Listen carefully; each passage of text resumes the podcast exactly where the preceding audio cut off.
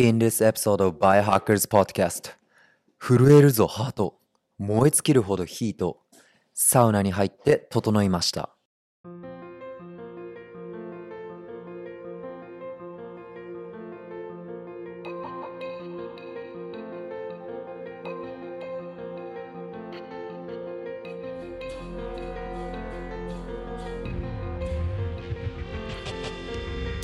ザ・バイオハッカーズと思った敵です。大人の健康保健体育をエデュケーションとエンターテインメントを混ぜたエデュテイメント方式で語る番組バイオハッカーズポッドキャスト Q&A シリーズは本日エピソード14。イエーイイ。エーイ。バイオハッカーズセンタージャパン代表である松田立樹とコホストにスーパーウーマンネパール社会起業家いちご姫のナナミそしてセプルモのナナミ和歌山ななみさんを迎えてお送りいたします。よろしければ YouTube のチャンネル登録ポッドキャスト各プラットフォームでお聞きの方は購読高評価。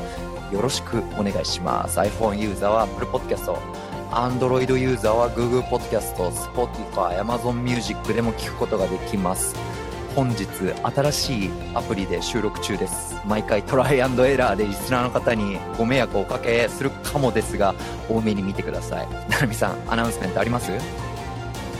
そうですね。今ちょうどエシカルなセレクトショップをオンラインで、あの、セプルモをやっていたんですけれども、初めてのポップアップストアが、なんと渋谷の東急プラザの3階の111スペースっていう結構大きなスペースでやらせていただくことになって、明日が最終日なので、もしエシカルなものに興味があれば、ぜひお越しください。あ、明日まだ1日残ってるんですね。い、や、あの、写真見ました。すすごいね。ああ、ありがとうございます。人もいっぱい来てたんじゃないですか、雰囲気。パッと見ですけど。あの、結ど構、そうですね、最近結構雨も多かったんですけど、結構たくさんのお客様が来てくださって、まあ、エシカルを知らないお客様も、あの、エシカルめがけて来てくださるお客様もいらっしゃって、なんか興味深く、あの、いろんなブランドの紹介させていただきました。いやー、いいですね、スカル。まあ、今、円安でちょっと、ね、大変かもしれないですけど、どうですか、その大辺は？大変。各ブランドさん大変そうです。あ輸入する、輸入してるブランド、海外のブランドさんは特に大変そうですね。やっぱり商品の価格が、ねえ、なかなか、あの、合わなかったりとかで。そっか。いや、まあでもね、やっぱりエシカルだからそこに価値があると思うんで、ウェルビーイング共通する方はね、ぜひセプですね要チェックですね。はい。ショーノートにリンク貼っておきます。ね、縦からのアナウンスメントはですね、前回ヘルシンキから生中継した、その時に一緒にいたヨーゲツさんですね。バンクレス文句としはいて今、ヨーロッパええツアー中です。はい。そう。はい。プレスリリースしたんですよ。で、それで、今、そうなんですね。はい。そうなんですよ。お布施3.0。お布施3.0っていうのは、そう、お布施1.0っていうのはもう昔から、こうね、僧侶にこう、お願いしますって、こう、現金を渡してじゃないですか。で、今あの、ええ人たちっていうのはなんかはいわかんない、ペイペイとか、LINEPay とか、ね、ペイパルとかでこう、そういうアプリとかを通じてお金も、ね、スマホでこうやったりとか、そういう神社もあるくらいで、お寺とあか、そう。うんはいはい。でもそれって、そのアプリを開発してる会社に手数料とか払ったりするわけじゃないですか。ええそっかそうじゃないですか。うんだってそのアプリを使うことによって。確かそうで、あですよとね、うんあの、日本円っていう法定通貨を使うわけじゃないですか。おあー布施3.0はもうそういう手数料とか全くなしで、個人から陽月さんのウォレットにブロックチェーン技術で仮想通貨をお布施するっていうね。はい。そういうお布施面白い3.0。立木は今、陽月さんのマネージャーをしているところですね。マネージャーになっちゃったみたいな。マネージャーになられたんですか？ええ前回も一緒に3人でお話しし。てたところから発展されたんですね。そう なんですよ。発展されたんですよ。えなので、ブロック、ブロ。ックチェーンの、い。やいや、ブロックチェーンだから、お布施で、マネージャーに手数料とか逆に行きませんから、100%送ったイーサリアムやビットコインがヨー。ゲツさんのね、財布に届きますので、た、他的には一問も届かないという、誰が、そうなんですか。誰、誰がどれだけの額を送ったかっていうのをブロックチェーンでこう、透明性がめちゃめちゃクリアっていうね、本当に。まあええ男男が夢を託して何が悪いというモチベーションだけで頑張ってるたてきですけど、そんな陽月さんは今週はチェコのプラハで、はい。チェコ。わ、チェコチェコですか？チェコですはいチェコ。ベルリンからチェコっていう感じでね、バンクレス文句頑張ってますので、はい。えー、バン、えっ、と、たてきが作ったね、えーオフィシャルウェブサイトも 3週間くらいでガーってやっつけで作ったんですけど、ありますので、その辺も、はい。要チェックお願いしますっていうのがたてきのアナウンスメントでした。ありがとうございます。すごい。いや、前半はいつも通りたてきが気になるテーマや話題のトークをして、後半は音声メディアを通じてライブ Q&A。恥ずかしいという方は、ツイッターのバイオハッカーセンタージャパンのコミュニティ内でつぶやくか、えーバイオハッカーセンタージャパンをタグ付けして質問つぶやいてください。それかね、クラブハウスのチャット機能とか何でもいいので、はい。皆さん作業中とかあると思いますので、はい。健康科学関連の質問よろしくお願いします。もちろん全く関係ない、えー内容で構いませんね。今日は、ひそのまんまね、もし質問がない場合は、今日のテーマひたすら喋って終わりでいいかなって感じなんですけど、前回、ヘルシンキから生中継しましたよね。はい。そうですね。はい。な、ななみさん、フィンランド語で知ってる単語あります？え、フィンランド？ヘルシンキぐらいですよ。わかんないです。フィンランド語。ダンケとか違いフますよね。それ、それドイツ。え、わフかんない。ドイツ。ィンランド語といえフィンランば、ドサウナですよ。え？サウナ。語なるほど。え、サウナってフィンランド語なんですか？そうです、そうです。そもそも。えーそうなん、英語じゃないんですね、サウナ。英語じゃ、英語じゃないです。サウナ。はい。へー。今日はサウナについてお話ししようかなと思うんですけど、ああ、私大好きなテーマかも。あ、マジで？はい。新しいアプリででこれできるのかな？今スクリーンシェアされてる？今されてない。一応これ一個ずつしかできないんだ。あ今動いてる。うん、そうそうそうそうあ今シェアできてます。はい。はい、そう。まあ、とりあえず、サウナってめちゃめちゃ体にいいって、なんとなく肌感覚でわかるじゃないですか。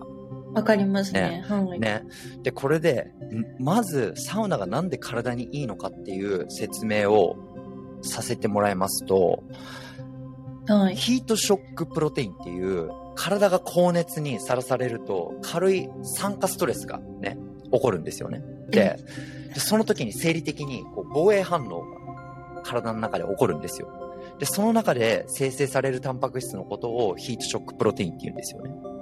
うん。そう。で、ホルミーシスと言って、簡単に言うと、ちょっとの毒は体にいいじゃないけど、その、ストレスとか。で、これよくね、放射線とかそれ、それ系の治療とかで使われる言葉なんだけど、うんまあ、要ははい。炎症とか、あの、熱ストレスとかの寒さのストレスとか、あと、木がうん何も食べてないところとか、ほら、断食は体にいいとか、まあ、はい賛否両論ありますけど言うじゃないですか。で、あと、低酸素ええ状態とか、あとは、えー、水分不足の状態とか、いろんな、その、体にとってストレスの高い環境をというか、そういう条件下で分泌されるんですよね。で、うんそのヒートショックプロテインは、短時間に、えー高温にさらされた時に、人間だけじゃなくて他の生物でもその生成されるうというかそう見られる現象なんですよ。で、そのヒートショックプロテインがどういうことを起こるかっていうと、簡単に言うと、フリーラジカルって言って、ななみさんとは過去の、えーポッドキャストでいろいろその酸化ストレスってマジやばいんじゃねえっていうのをい。っぱいお話ししましたよね。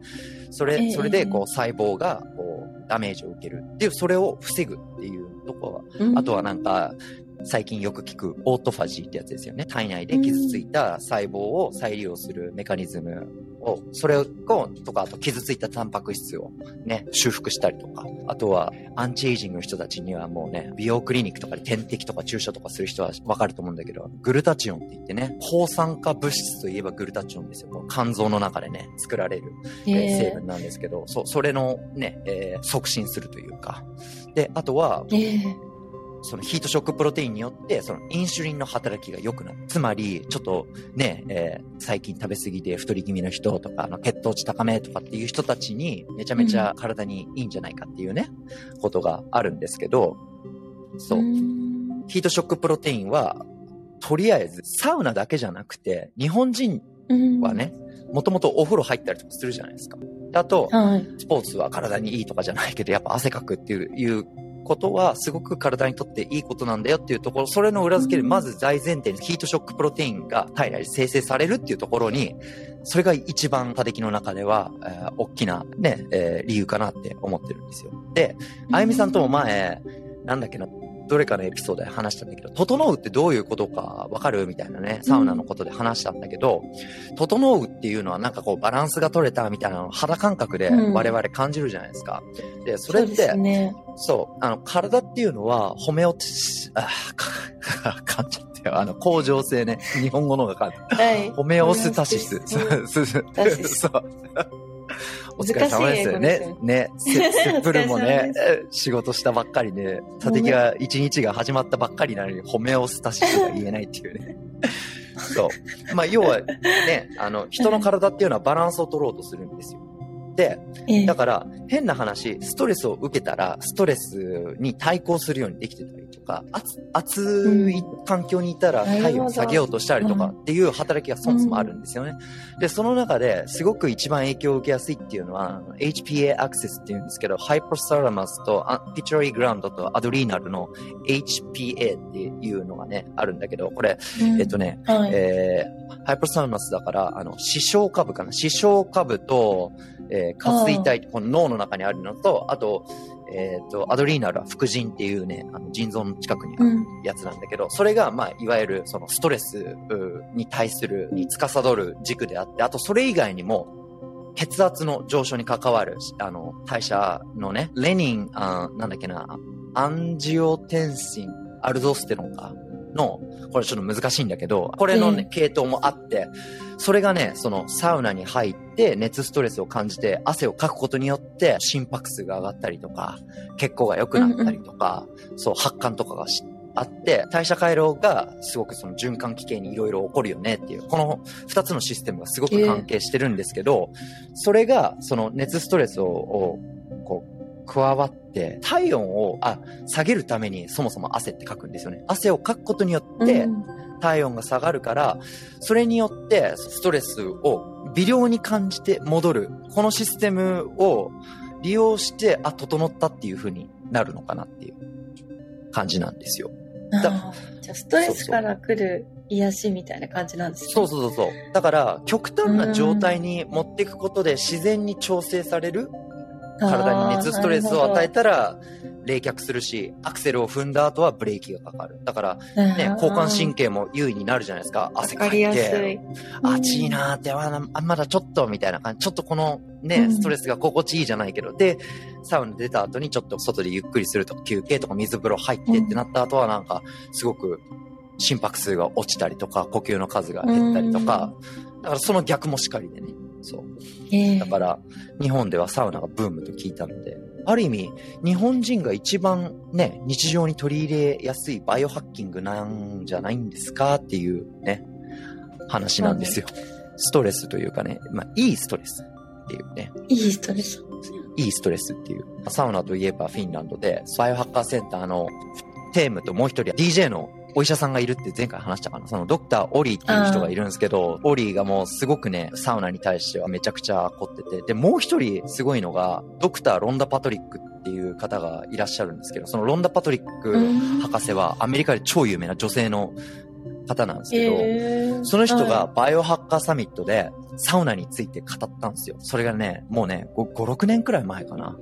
だからすごいよね。アメリカ人がフィンランドに行って 本場、サウナの本場でサウナについて語るみたいな。外国人が日本に来て寿司について熱く語るみたいじゃないけどさ。確かに。すごい、ね、すごい。そう。度胸いりますよね。度胸いるよね。そう。えっ、ー、と、立木がね、いろいろ引用した論文とか、 show note とか、後で編集でこの、こういう論文なんですよっていうのは見せるから、まあ、とりあえずここにあるんで、ちょっとね、えー、喋らせていただきますと、アンチエイジングとか予防医学の視点から、2018年のシステマティックレビューによると、ね、いろんな研究とかをこう集めてこう見た結果、フィンランド式サウナ、ね、フィンランドにある、その日本って結構さ、その電気とかで温めたりすると思うんだけど、フィンランドは伝統的にさ、ほら、スモークサウナとかいろいろあるんですけど、そ、そもそもね、あの、こ。れ言う前に、はい、そう、フィンランドがなんでサウナがすごいかっていうと、ロシアとかと、あとスウェーデンとかにさ、すごくこの、侵略されてた歴史とかがあったりとか、その、もともとさ、大きい国じゃなかったから、予防じゃないけど、もうサウナがその一つだったんだよね。そう。えで、フィンランドですごくサウナの研究とかがあって。まあでも、他力の中ではね、ちょっと女性の subject が多い研究結果とかないかなと思うんだけど、まあとりあえず、全体の死亡率が低下とか、あとはもう循環器系だよね。心臓病とか動脈硬化とか。で、あとは認知症、アルツハイマーとか痴呆症とかの発症。率の低下とかが改善してるっていうね、あの相関関係がある。嬉しい。すごいよね。だから、えー、でこれがすごいのがサウナの週、週1サウナよりも、週、えーっと、4日から7、4回、7回利用した。まあこれ男性だけど。だから心臓病の突然死とかはうん63%軽減。えー死亡率はあじゃあ頻40%軽減そう。えーうん、認知症は60、ディメンシャね、66%で、アルツハイマーす65、ごいね、65%、リスクが著しく低下だって。えーえ、週1回でもね、なんかまあ。もうもういいけどそうそうそう。週だから、に4回とか、週7回って毎日やんっていうね。7回って毎日ね、家に作った方がいいぐらいですよね。まあそもそもね、フィンランドの家行ったらわかるけども、普通のちょっとボロそうだなっていうアパートとかにも、え、そのサウナがあるの。でそうなんですか？そうそうそう。で、え？そのアパートの掲示板とかに、うんはい、今月の何日私何時からサウナ使いますみたいなコミュニティボードとかがあって、そう。なるほど。日本人でいうお風呂みたいな感じですね。お風呂みたいな感じ、そうそう、サウナがあるんですよすね。ごい。えで、あとは、うんまあ、アンチエイジングの観点だと、ハエを使った研究とかだとね、ー、ええ寿命が最大15%伸びだっていうね。なんで伸びるんだっていうのはさっき言ったね、HSP ですね。ヒートショックプロテインね。そう。熱のストレスによって体が作るタンパク質が原因じゃないかっていうところでね。だから、アンチエイジングとかに皆さんいろいろね、特に女性とか興味あると思いますけど、マジでサウナは本当にいい、いいよっていうね、話ですよ。ねえ、そんなに効果があった。なんかストレスを感じてそこから良くなるっていう。そう体がね体がうん調整していくっていうのをなんとなく私もサウナ行ってうん感覚的に理解できるんですけど、まあ、週に4回とか、4回以上なかなかのね、ハードなスケジュールにはなるから、なんかね、なんかそれまあでもですよね。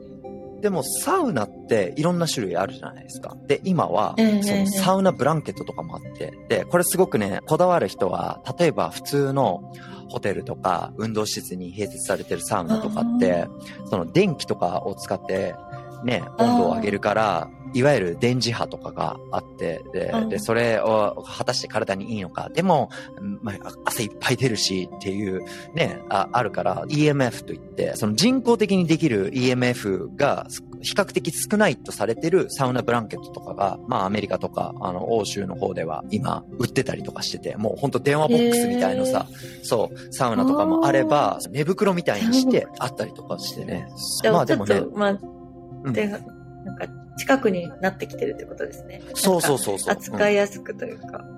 だから今ね、いろいろ COVID のケースも増えてきてさ、やっぱりそういう公共の施設行きたくないとかっていう、いや、だったら家でサウナ入った方が良くないっていう。個人サウそうナって。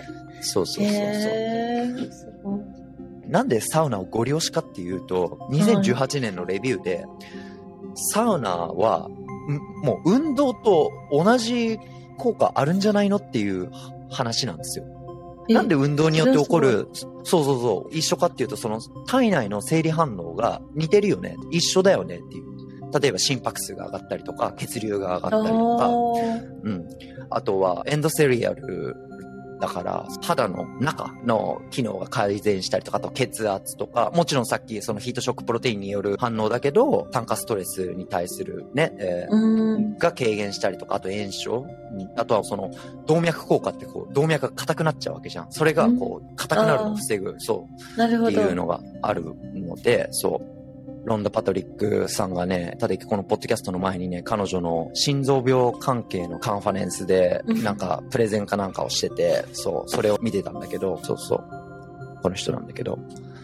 でちなみに彼女はね、ファスティングでなんか16時間断食とかみんな言ってるじゃん。人によってはコーヒーは断食中も OK って言うんだけど、彼女はカフェインを摂取した時点で肝臓でその代謝が始まるから、私のは断食中にコーヒーイコール断食をブレイクしてしまうわよ、みたいな感じで言ってたりとかしてね。えー、あの厳しいですね。世の中さ、あの、ドクターによってね、そう、そう、うん、見見解が違うし、そうそうそう。まあね、だから彼女がね、えー、このプレゼンでシェアしてた内容、引用してた研究は、まあ、これも心臓病とか突然死とかのリスクと、あと脳卒中のリスクが減ったりとか、高血圧。まあだから、いわゆるメタボで引き起こされる病気が、まあ、すごくリスクが低下するよねっていう話なんですよ。あと、確認ですけど、本番組は edutainment 方式で配信していますので、 medical advice ではありません。他的が引用した論文や研究、その他のね、リソースすべては show note に残しておきますので、バイオハッカーセンター .jp からご参照ください。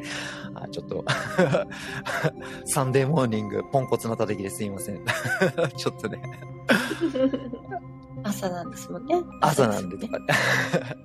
まあね、でもサウナ体にいいって言うけど、サウナ前後の水分補給や個人差絶対ありますから。だから筋肉がある人イコール水をたくさん体内にね、保持できるわけですし、うん女性の健康でも話しましたけど、性別とか、あと年齢によって大人と子供じゃね、筋肉量違いますし、適切な温度やサウナに入ってる時間、ね、おすすめの適切な時間とか変わってくるじゃないですか。あとはもう、水分補給ですよ。アスリート目線で申し上げますと、サウナ入った後に真水だけ飲むっていうのは逆に脱水症状になりますからね。もうぜひ、ね、電解質、あのミネラルとかが入ってるね、えー、水分補給をしっかりしない。そうそうそう。まあだから、ね、えっ、ー、と、理想はだからスポーツドリンクを2倍に薄めてちょっと海塩を足すとかね。えー、そうそう。糖分が入りすぎるとすごくね、胃で止まっちゃうから、腸で主に吸収されるからね。そう。なるほど。うん。そこも大事だし、サウナ上がりのビールが美味しいっていう気持ちはわかりますけど、アルコールの前に水分補給じゃないけど。まあまあまあまあまあ。とりあえず、そのサウナ、そうだ、サウナの効能を話してるのにどんどん脱線しちゃうから どんどん行きましょう。な、なるみさんとはね、お肌やね、髪の毛のバイオハックを過去のエピソードで話したと思うんですけど、そうまあ、これまでの内容だとさ、頑張って酵素ジュースとか、クレンジングとか、そのデトックスとかっていうサプリとか飲み物とかさ、頑張ってる人よりも、サウナに入って汗をいっぱい出す人の方が、結局、体内綺麗そうだよねっていう話なんですけど、その、サウナが肌に与える影響ってすごいんですよ。えー、肌にも？そうそうそうそう。いいですね。えー、そもそも体が熱くなると肌から汗を出すわけじゃないですか。腸内細菌ってよく話題に上がるじゃないですか。はい、で肌の上にも細菌っているんですよ。で、うんあとはその細胞分裂とかをしてて、肌のターンオーバーとか聞いたことないですか？なんか古い角質とか、はい、なんか表皮が、そうそう。はい、その発汗する、したりとか、ヒートショックプロテインの影響で、うん、その定期的にサウナとかお風呂に入る習慣がある人たちっていうのは、pH のバランスがすごい取れてるっていうデータがあるんですよね。そうなってくると、頻繁に発汗していると、油分がの分泌をこう減少させて、そのバクテリアや古い角質を除去するっていうところで、まあ、すごくその肌のバイオハックのエピソードに加えて、そのサウナをね、えー、運動の代わりに入れるっていうのはめちゃくちゃいいバイオハックなのではないでしょうかっていうのと、で、あと、そうそう、で、先月、ヘルシンキから生配信した時に、えっ、ー、と、陽月さんが赤外線サウナがすごいんですよって言ったの覚えてる？ああ、はいはいはいはい、うん、はい。おっしゃってましたね。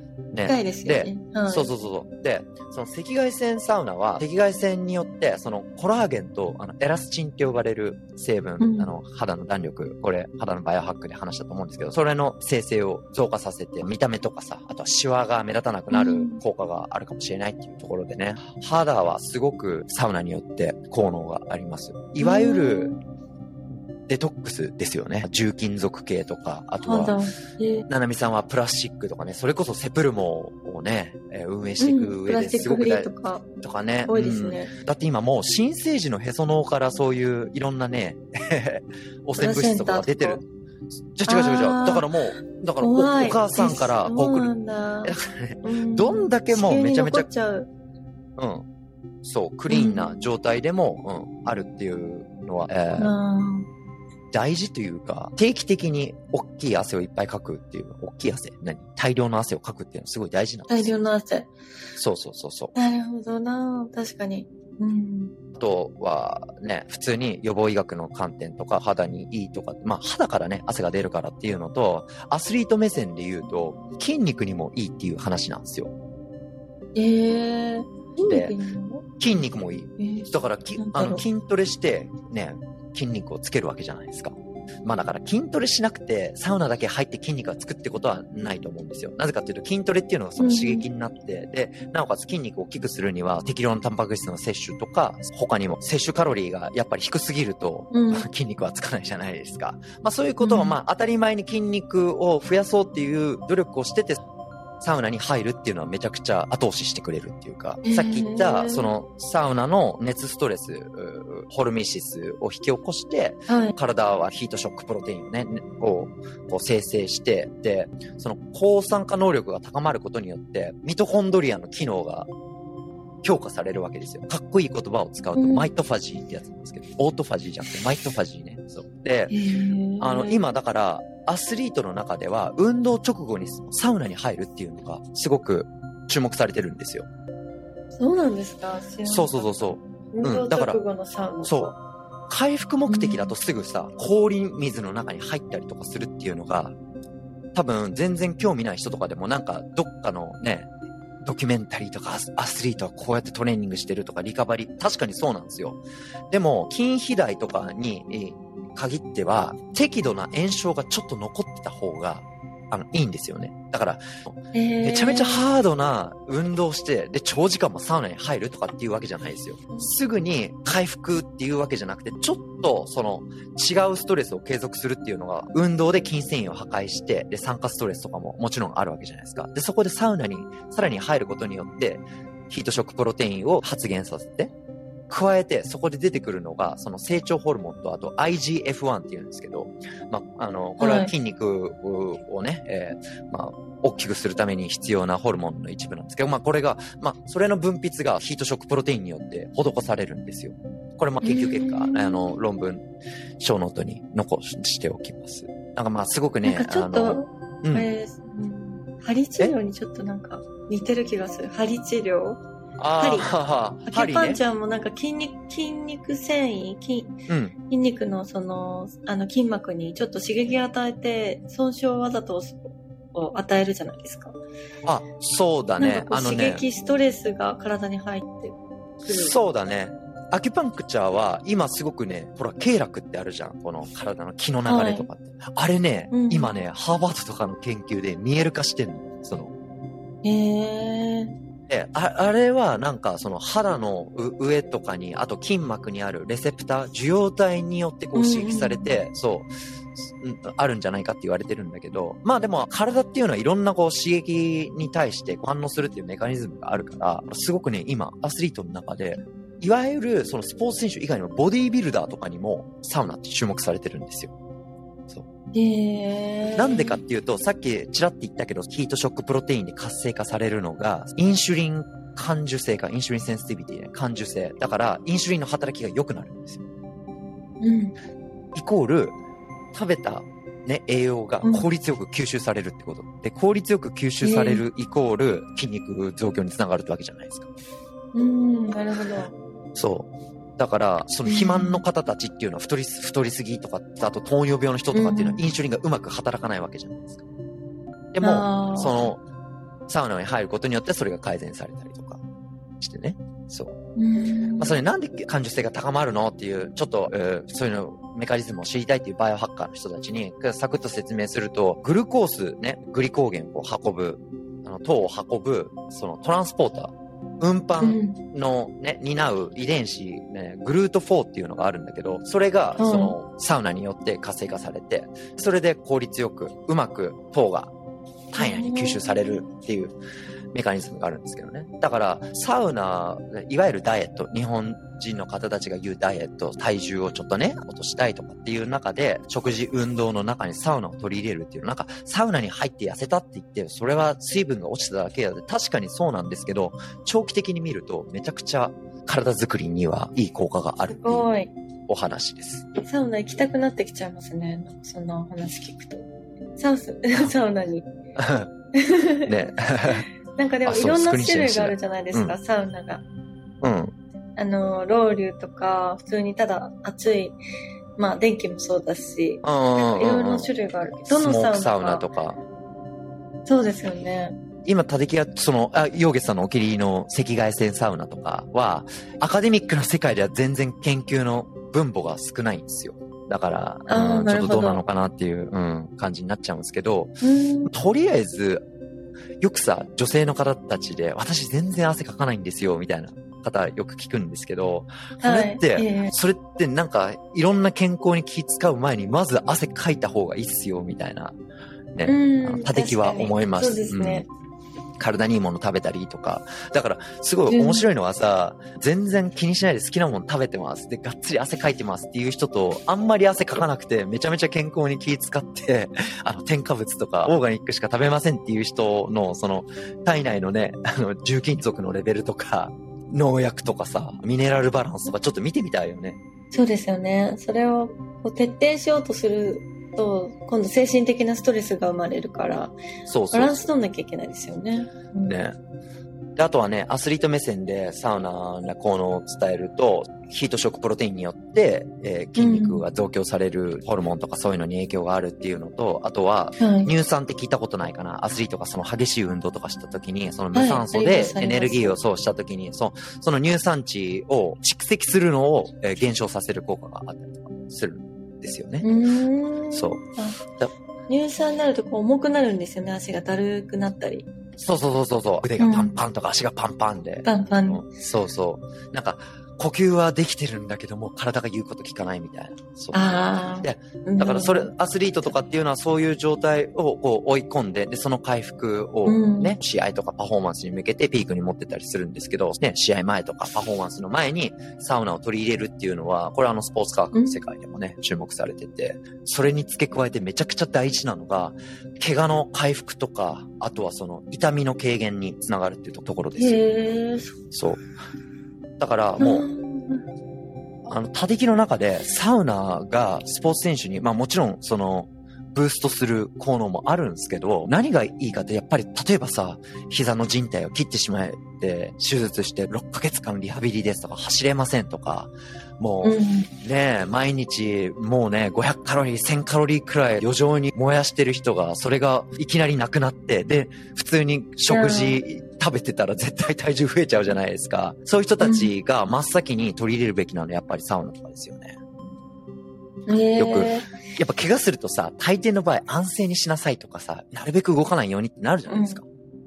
そう。ありますでもそうなっねて。、そうなってくると、そのタンパク質の合成とか、常に筋肉をうんね、競技によっては大きくしようとか、成長させようとかっていう人たち、または何としても維持しなきゃっていうのは、チューブとかリハビリ運動だけじゃ、えー足りないっていうう人たちもいるわけじゃないですか。そういう方たちはやっぱり、うん、サウナを取り入れた方が絶対いいっていう話ですよね。だからそのサウナに入ることによって、あ一種のその興奮作用、あのエンドルフィンの分泌がね、ベータエンドルフィンがこう出るわけだから、そうなってくると、ちょっとこう、痛みが軽減したりとか、まあだから、あの、サウナに頼る、頼ればいいってわけじゃないですよ。だから、しっかり水分補給して、サウナをトレーニングの一環として考えるっていうのも、アスリートとか、アクティブな社会人の方たちはね、ぜひ取り入れた方がいいんじゃないんですかっていう話ですよ。うーん、なるほど。うん。なんかサウナって結構最近日本でも流行ってるじゃないですか。銭湯にも家の近くの銭湯のサウナもあるし、ちょっと高級な、なんかサウナ専門店もあるし、いろいろあるじゃないですか。はいははいはいはいはい。それは特になんかこうまあサウナであれば別に、うん。なんだろう選、選ばなくてもいいというか、いいですか？なんか効果の差とか、そういうのもあるんですまあだから、えっと、縦木のおすすめは、もう自分が一番なんていうか、心地いいところでいいと思うんだよね、これは。食事とかと一緒で、ああ、そうですね、うん私もそういう派。そういう派だよね。確かに。そう いう派。はい。だから、これもそのアスリート目線で付け加えると、例えばアイロンマン、アイアンマン、日本語で、アイアイアンマンレースとかさ、うん、その、走って、えー自転車こいでスイムしてとかで、あれはトライアスロンか、あれそうとか、ああの、ね、ウルトラマラソンとかいっぱいあるじゃないですか。ありますね。ああいう人たちが取り入れる中で特に注目されてるのが、熱に対する耐久性なんですよ。いやー、なるほど。そう。だから、それこそ、えー、アスリートがコーチトレーニングとかするじゃないですか。酸素の薄いところでトレーニングしたりとかって。うん、それも一緒で、はい、例えばレースとか大会とかが行われるところがそういう環境とかだと、それに合わせる必要があるし、うん、そう。で、うん、炎天下の、例えばハワイでレースがあるとかってなると、絶対にそれに合ったトレーニングを、体が、そうそうそうそう。で、その中、いけないんですよ。で、その中で、そういう人たちにとってはやっぱりその、似たような環境でレースに向けてトレーニングをするっていうのは、もうこれはスポーツ科学の中では常識になってて、そう。だから、あの、そういう人たちの感覚で、あ、サウナちょっと暑いのもう、もう5分も入ってられないっていう人たちに、いや、サウナ体にいいからってご了承するのは全然良くないし。そうそうそう。だから、人によって、ちょっとなんかつねったくらいで、いや、こんくらい痛くないっていう人もいれば、もう痛みも、うわ、痛いっていうのがあるわけじゃないですか。これも遺伝レベルであるんですよ。ペイントレーランスレベルとかっていうのがあったりして、その熱も一緒。検査でもわかる。そうそうそうそうそう。うん。面白いですよね、サウナが与える影響って。だからさっきのその痛みの軽減になるかもって言ってたベータエンドルフィンとかその興奮したりとかすると、ランナーズハイってあるわけじゃないですか。よく聞いたことがある。だからサウナハイもメイクセンスしますよね。そのサウナに入ってて、その、うんいや、もうサウナ、もう最高みたいな。ランナーがランナーズハイを感じるのと一緒で。だから、あの、整って気持ちよく整うみたいな、はい。そうそうそう。はい。あ、あとそれとあれだわ。えっ、ー、と、忘れちゃいけないのは BDNF と言われてるね。歩いたり有酸素運動すると作られる神経伝達物質は、これがね、やっぱりアルツハイマーとか、地方症にとってはね、そのすごくあの大事な、注目されてる、そう、そうそうそう。それもね、サウナによってね、活性化されて、えー、まあだから、そうなってくると、まあ、めちゃめちゃ持って話すと、こう打つとかさ、ちょっと気分が落ち込んでる時にサウナ入って、ね、気分でも良くしてきたらっていうのはそこにも繋がってくると思うし、そうそうそうそう。いやまあだから、面白いですね。ね、サウナの話はすごくね、止まらないというか、ね、いや感じですよ。どんどん身近になってますもんね、日本でも。あ、そう。サウナって。うん。あ、ほ、じゃあ。どんどんファン、ね、ファンが増えてる。せっかくね、ななみさんがサイドキックだから、女性のね、健康保険体育でさ、生理周期によって運動メニューとか食べるものを工夫していきましょうって話しましたけど、その中で、応体期は、その、いわゆる生理前ですよね。2週間はだんだんプロジェステロンの影響によって体温が上がってくるじゃないですか。だから体温が上がってるのに熱ストレスをあえてやるっていうのは、あの、多的的にはそれどうかなって思うんですよね。うん。でも逆に私はそのもう生理前とか運動マジ無理っていう人がちょっとそのね、わかんないよ 5, 5分でも10分でもサウナをやったりとか、うん、うん。で、その後ちょっと外気浴をするんですか？日本だと。最近はもうもっぱら暑いのと寒いのも交互にもうがっつりやる派なんですけど、ちょっとしたストレスをやることによって、やっぱ発汗がすごくキーだと思うんですよね。うん、で、それで、そういうことを、その周期のね、後半とかに入れたり、それか前半でこう、プッシュした後に、ちょっとサウナをリカバリー目的とか、あとはその、えー、しっかり水分補給をして、えー、ね、えー、うん、まあ、クールな言葉言うとデトックスってやつですか？ってしてやるのはすごいいいと思います。で、あとは、たりきおすすめのゴリ押しのレッドライト。遠赤外線のサウナとかに、えー、さらにその レッドライトをこう組み合わせると、発汗とコラーゲン生成とか、あとは抗炎症作用が重なるからっていうのはありますよね。もうむしろ遠赤外線とそのレッドライトが組み合わさった商品もあるくらいですし、うん、うん。その辺はね、またなんかちょっとマニアックな話になっちゃうかもしれないので、はい、こんな感じですけど。うん、でもなんか、サウナのお話、面白いですね。私も一回、サウナにハマってた時期があって、その、整うっていう感覚、うん。一回だけあったんで、最近はちょっと行けてないんですけど、はいはいはい。なんかすごいこう、なんか、最後の感覚が初めて理解できた時に、うん、はいはい、はい。って思いましたもん。なんか何これ？って思いました。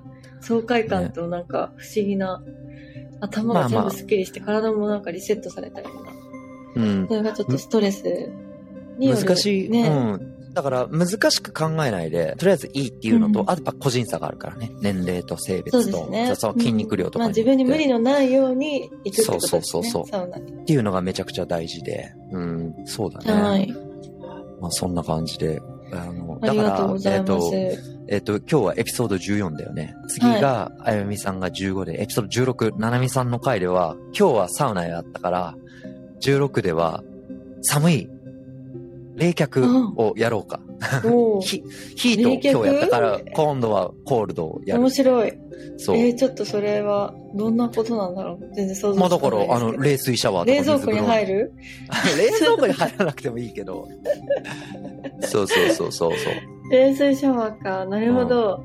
あ朝の冷水シャワー。皆さんの中であんまり科学的ななんとかを考えたくないとかも、とりあえず体にいいんでしょっていう人たちは、これだけ知っておきたい、あ、置いてくださいっていうのは、いろんなところで、キラーワードとかあるじゃないですか。今でいうオートファジーとか、ファスティングとかってあ、繋がってるんですよね。ーえー、そのなるほど。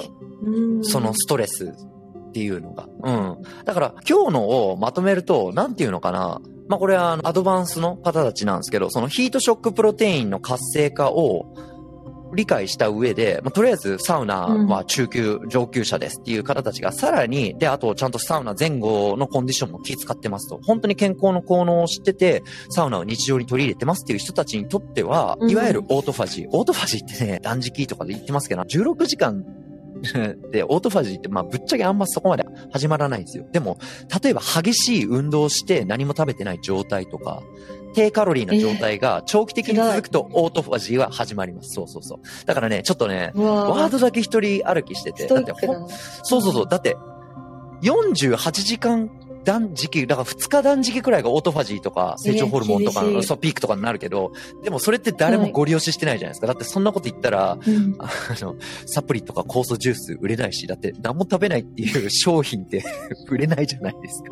売れない売れない。そうそう、ねオートファジーっていう言葉だけを聞き取って、オートファジー良くしますみたいな、体にいいんですよって言ったら、え、ってことはそうなるわけじゃないですか。でも、いろんなことを組み合わせると、だだから、プチ断食に逆を考えてみてください。お腹いっぱいでサウナに入ったらストレスになりますよね。うん。もう誰が考えても。泣きそうになりそう。な そうそうそうそうそう。だから、そのさっき言ったアスリートが運動直後にちょっとサウナセッションを入れたりとかっていうのはすごく理にかなってるっていう説明した通り、だから一般の人が取り入れると、えーちょっと運動した、あとね、何でもいいですよ。ちょっと30分歩いてきたとか、ジョギングしたとか、腕立て伏せ 3, 3セット、スクワット何セットとかってやって、サウナに入る。で、断食の終わりに、食事の前にサウナセッション入れておく。さっき言った、インシュリンセンシティブな状態になるわけですから。だから、断食によって、まあなんかインシュリンセンシティブな、うん、だからこれもね、ストレスとストレスの、その、プチストレス、プチストレスイコールにしたら、あの、ちょっと大きなストレスになるのか、人によってはね、そのストレスが慣れてて、頭打ちしてる人たちにとっては、また良くなってるっていう、もうこれはもう本当にその反応がそれぞれなので、一概におすすめですよって縦切りの性格からあんまり言いたくないんですけど、うん。組み合わせるのは、まあ、クールな言い方を言うと、デトックスやオートファジーを促進するのではないでしょうかっていうお話。うーん。そう組み合わせですね。組み合わせ。そうそうそうそう。ね。へーで、まあまあまあ今日は時間もいいところなので、 show note でね、あと深掘りたい人たちはサウナに入ることによって、NRF2 っていうね、NRF2 っていうね、えー遺伝子とかね、これは体の、いわゆる長寿の遺伝子にね、つながりがあるとか、FOX、FOXO3 とかね、いろいろあるんですけど、それ話したら、あの、キリがないんで、あの、か、なんかね、いろいろエネルギー代謝とか、それこそオートファジーとか、あとは幹細胞とかのね、に関連してるんですけど、ね、あの、サーチュインとか聞いたことないですか、長寿の遺伝子とか。サーチュイン。サーチュインまあでもね、サウナ以外でも、そそう、あの、断食もそうですけど、でも食べてもそういうことって活性化されるんですよ。それこそあの、ね、赤ワインととか。うん、うん。あと緑茶とかね、ね緑茶とかウコンとかね、あと、それこそセプ、セプルモではダークチョコレートとか売ってないんですか？高カカオの。ああ、ダークチョコレートまだ取り扱いないんですけど。うんあ、マジで？じゃあセプルモでサステイナブルで、ね、環境に優しいチョコレートのお待ちしておりますやろうとぜひそれ思ってます。そう。ぜひそれはね、ああの、バイオハッカーセンタージャパンの方でアフィリエイトさせてくださいとかって言ってうん、ね。ぜひ。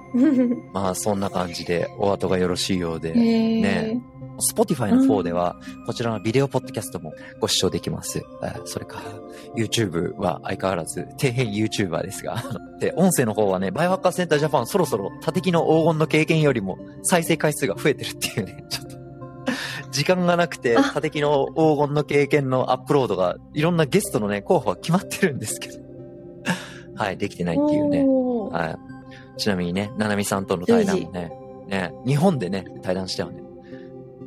そうですよね、日本で。去年ね、そうそうそうそう。赤坂でですよね。そうだね、赤坂でもうやるかみたいな直前で決まるっていう、まあそんなね、セレンディ直ビティの前で、初めましてっていう感じで、はい始めさ、せやってるはい。そんな感じでね、常にトライアンドエラー。まさにバイオハッカーはね、他力の中ではトライアンドエラーだと思ってますので、うん。バイオハッキングってこうですよ、ああですよとかって言うんじゃなくて、共通の価値観を持ってて、私はこうで、あなたはこうで、みたいな。で、それをシェアして、他力はつまみ食いって言うんですけど、ああなたのいいね、それ、いいね、それ、みたいな感じで、良くしていくっていうのが本当大事だと思うので、皆さんにとって、心地いい、ね、コンフォートゾーンをから出ることが大事っていろいろなんか成功の秘訣とかって皆さん話してるかもしれないですけど、自分にとって本当に心地いいコンフォートゾーン作るのも大切ですよね。うん。だから、それはね、所属、所属する。るコミュニティだったり、サウナで、ね、ちょっとしたプチストレスを感じる時間なのかもしれないし、それは人それぞれかもしれないですけど、そういうね、アンネゴシアボみたいなね、ここはもう、他的の時間、七海の時間みたいなね、その個人のそのウェルビーイングを深掘るえー瞬間っていうのは皆さん大事にして、で、それがあって自分自身が確立できた後に、こうやってね、皆さんと、あとそれから社会に、こうセプルモのようにね、えー社会にこう訴えかける、こう、することのバランスが大事なのかなって、えー、他力は個人的に思ってますっていうね、正直な気持ちでしたっていう。っていうアウトローですけどね。じゃあ、はいななみさん、ね、もうお時間、お日本は夜夜遅くなんると思うんで。見えなくなっちゃった。あえ、りがとうごなんでざいます。今日。いや、なんか。今見えないですか？あ、本、当ですか？今声聞こえてますよね。声だけしか見れあ、て聞こえてますよ、聞こえてます。大丈夫です。はい。もう一度アナウンスさせていただきます。本日は新しいアプリを使って収録中なので、はい。不具合がちょっとはい。あるかもしれないですけど、まあそんな感じでね。はいということで、はい、ありがとうございます。日ありがとうございました。じゃサウナのあ、ななみさん話との興味深かったです。ね、エピソード16は、コールド、冷却療法について深掘っていこう楽しみと思いますんで。はい。はい。じゃあ、セプルも残り1日明日頑張ってください。はい、頑張ります。ありがとうございます。応援いただいて。はい。じゃあ、バイオハッカーセンター .jp からサインアウトします。じゃあ、どうもありがとう。はいありがとうございます。キートーありがとうございます。キートーキートース。